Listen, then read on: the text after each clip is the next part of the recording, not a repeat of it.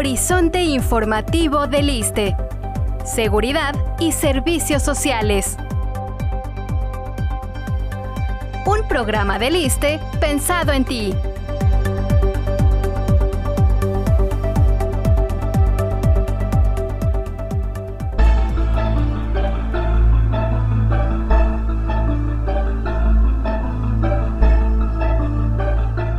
Bienvenidos de nueva cuenta a su programa Horizonte Informativo del ISTE.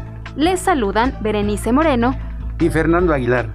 Bien, pues el Hospital Regional Ignacio Zaragoza del ISTE es considerado el cuarto mejor en Latinoamérica y es el más productivo de esta institución, ya que otorga por lo menos anualmente 83 mil consultas en 38 especialidades, además de atender 77 mil urgencias Solamente en el 2020 se contabilizaron 11.734 cirugías. Entre los principales servicios que ofrece destacan la terapia endovascular, una de las seis clínicas de cirugía bariátrica metabólica del instituto en el país y en el segundo servicio de cirugía robótica de la institución, es uno de los hospitales que por su cobertura ha brindado durante la pandemia un importante servicio a la población de esta zona y estados circunvecinos. Pues para hablar sobre la operación de esta importante unidad médica del ISTE, nos acompaña el doctor Carlos de Jesús López Morales. Él es médico internista y cardiólogo director del Hospital Regional General Ignacio Zaragoza, ubicado al oriente de la Ciudad de México. Doctor, bienvenido.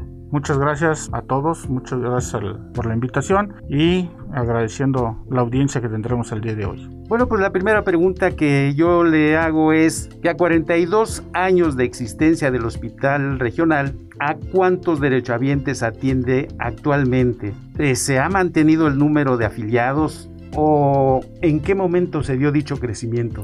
El crecimiento ha sido paulatino, al, igual que el resto de la población derechohabiente del instituto. Al día de hoy atendemos estados como Tlaxcala, Chiapas, parte de Puebla y la zona oriente del Valle de, México, incluyendo al Estado de México como tal, y las delegaciones al oriente de la Ciudad de México. La población, más o menos, números cerrados, sería 1.500.000 habitantes que tienen acceso a, los servicios médicos que ofrece el, el hospital. Y cuéntenos, doctor, el estar ubicado en la zona oriente de la Ciudad de México, una de las más pobladas. ¿En qué lo afecta? Es el único hospital de tercer nivel en la zona oriente. No tenemos apoyo más que ocasionalmente de, de alguna otra institución por la limitación de los servicios que tienen con, la presencia del hospital de Tláhuac, el nuevo hospital es un hospital de segundo nivel, obviamente nos va a apoyar bastante, pero el hospital carga prácticamente con toda la derechohabiencia y no derechohabiencia en caso de, de atención de urgencias de esa zona. Es una zona, como ustedes saben, es una zona muy poblada, zona con conflictos tanto de, seguridad como de acceso a servicios y eso hace que tengamos una sobredemanda de, de, los mismos. Doctor, en cuanto a las especialidades, ¿cuáles serían las más relevantes eh, que tienen en este hospital? Pues todas las especialidades son relevantes por la situación geográfica y por la situación de inseguridad que se vive. La más demandada pues es la parte de traumatología y traumatología no me refiero solamente a la parte de ortopedia, a facturas, sino que pues tenemos eh, frecuentemente pacientes lesionados por alguna riña y tienen que entrar al área de cirugía, el área de neuro, terapia intensiva, etcétera, etcétera. Es, una atención multidisciplinaria que se les termina dando y eso recae en que tengamos muchas demandas de servicios y a la par aunque la tasa de natalidad en el país va disminuyendo, los servicios de ginecología y pediatría también son demandados. No te pierdas este y más programas en Spotify, iTunes, Google Podcast y Anchor.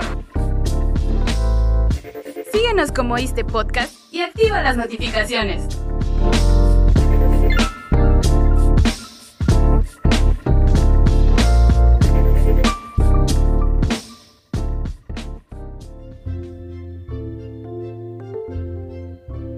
Doctor, y para lograr su óptimo funcionamiento debe contar con personal. ¿Con cuánto personal cuenta este nosocom? El hospital cuenta en la actualidad con 2.625 trabajadores, repartidos en todas las, ramas. ¿Y cuál sería su ideal para una óptima atención? 4.100 100 trabajadores. Doctor, en cuanto a la tecnología, ¿nos puede comentar eh, la tecnología que se está aplicando en este momento? Tenemos prácticamente tecnología de punta, tenemos resonadores, tenemos tomógrafos, tenemos todos los servicios, tenemos dos salas de hemodinámica de última generación, estamos por recibir en, en próximos meses un tomógrafo, un resonador de última generación, otro tomógrafo más para fortalecer los servicios. Tenemos básicamente lo que cualquier otro hospital de tercer nivel desearía. Y citándonos en la atención al derechohabiente, ¿cómo es el funcionamiento del hospital y la atención que brinda a los pacientes? El hospital funciona 24 horas al día, los 365 días del año. Contamos con todos los especialistas en prácticamente todos los turnos. Las, las especialidades de alta demanda cuentan con especialistas en todos los turnos. Tenemos especialidades muy específicas como alergología pediátrica, que los tenemos solamente en los turnos matutinos y vespertinos. Y si hay alguna solicitud de servicio, el compromiso de los médicos es acudir en el momento que, que sean requeridos.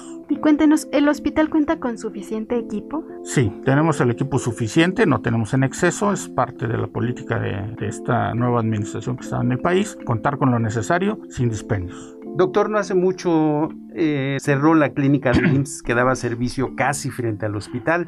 ¿Esto de alguna manera afecta en la atención que se brinda a pacientes con COVID? Eh, sí, es lo que les decía, somos la única unidad. Era la clínica 25 del Seguro Social, que según tenemos entendido está en un proceso de, de reconstrucción. Fue demolida y la van a volver a poner en marcha. Eso obviamente hace que todos los servicios de urgencias los atendamos nosotros y dentro de esas atenciones que damos de urgencia, pues estuvo la atención de pacientes COVID y sigue estando, ¿eh? para, para pacientes derechohabientes y no derechohabientes, está abierto a toda la población. Eh, doctora, casi dos años desde el inicio de la pandemia de COVID-19, ¿cuál es la experiencia que podría aportar este hospital para algún tratamiento específico contra esta enfermedad? A poquito más de, de un año, casi año y medio que llevamos ya para esto o ya lo cumplimos, la realidad es que los tratamientos se han estandarizado en prácticamente todas las instituciones y en todos los hospitales. Ya tenemos un criterio formado de cómo y cuándo iniciar un tratamiento. El boom de las este, novedades ha, ha, disminuido. Nosotros participamos en un estudio internacional donde se utilizaba la violeta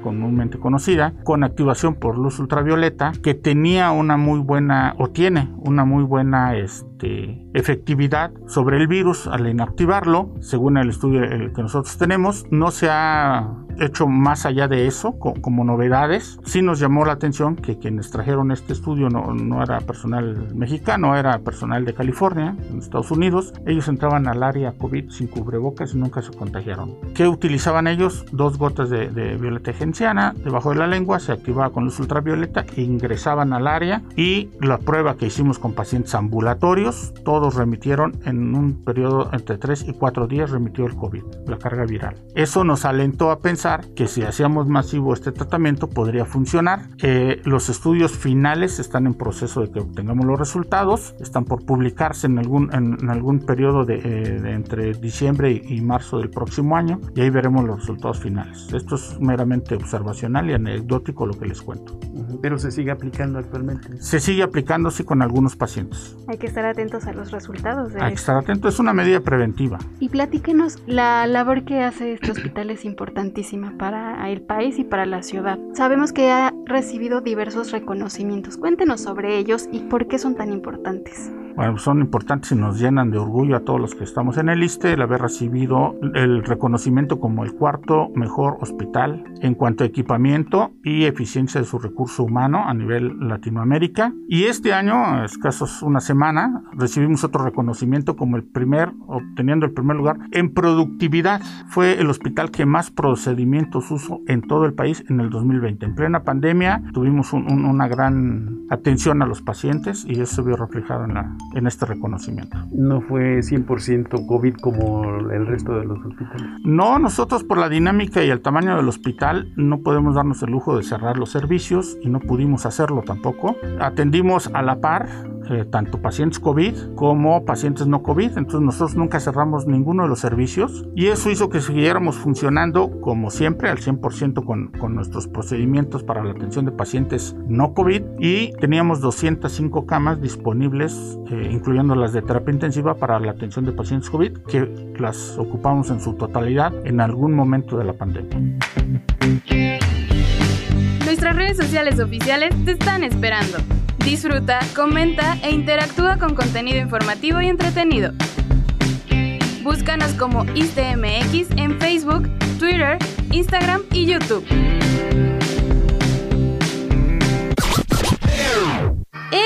¡Ey! ¿Y ya nos sigues en TikTok?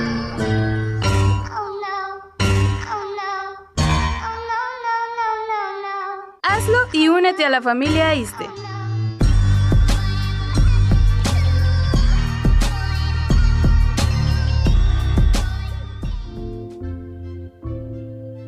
Pero además, doctor, además del hospital, ahora tenemos al doctor Alejandro Sandoval, quien recientemente recibió de manos del presidente de la República, Andrés Manuel López Obrador, la condecoración Miguel Hidalgo, importantísimo reconocimiento para el personal. Así es, es un reconocimiento que se, se entrega de forma personal, pero en medicina los reconocimientos personales siempre traen un equipo de trabajo que nos acompaña. Y el doctor Sandoval es, es una persona, eh, un médico general que está con nosotros en la de urgencia que desde el inicio de la pandemia estuvo en el área COVID ahí aplicando conocimientos, aprendiéndole a los médicos especialistas que llegaban y eso generó que él creara un propio sistema que aplicó a los pacientes COVID con los que tuvieron muy buenos resultados y obviamente este, ese conocimiento lo ha transmitido a los demás de sus compañeros. El hospital eh, Zaragoza fue el que más pacientes COVID atendió durante la primera y segunda fase de la pandemia en el instituto con una, la menor mortalidad.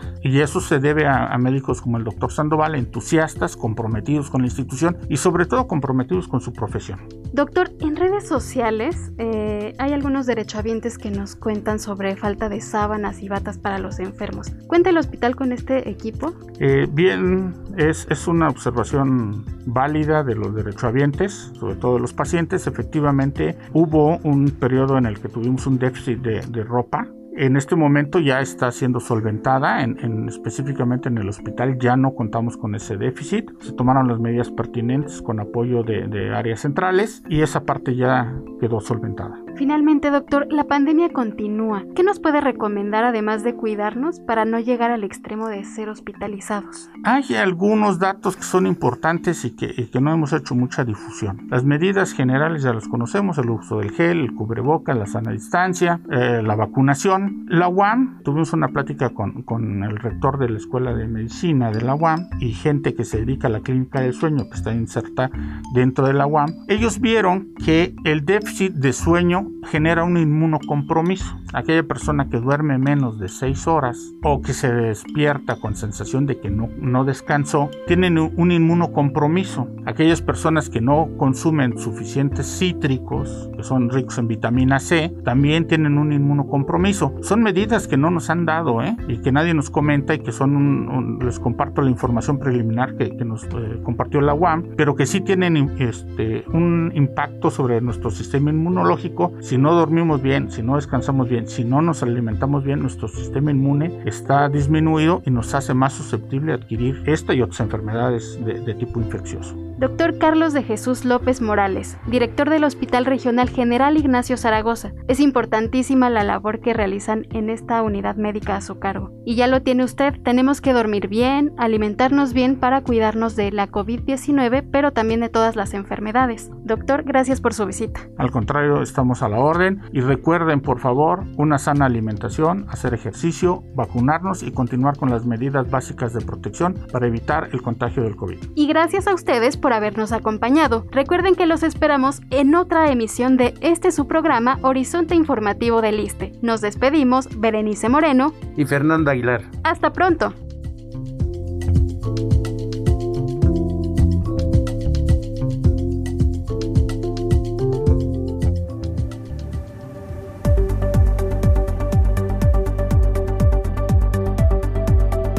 Horizonte Informativo del ISTE. Seguridad y Servicios Sociales. Un programa del ISTE pensado en ti.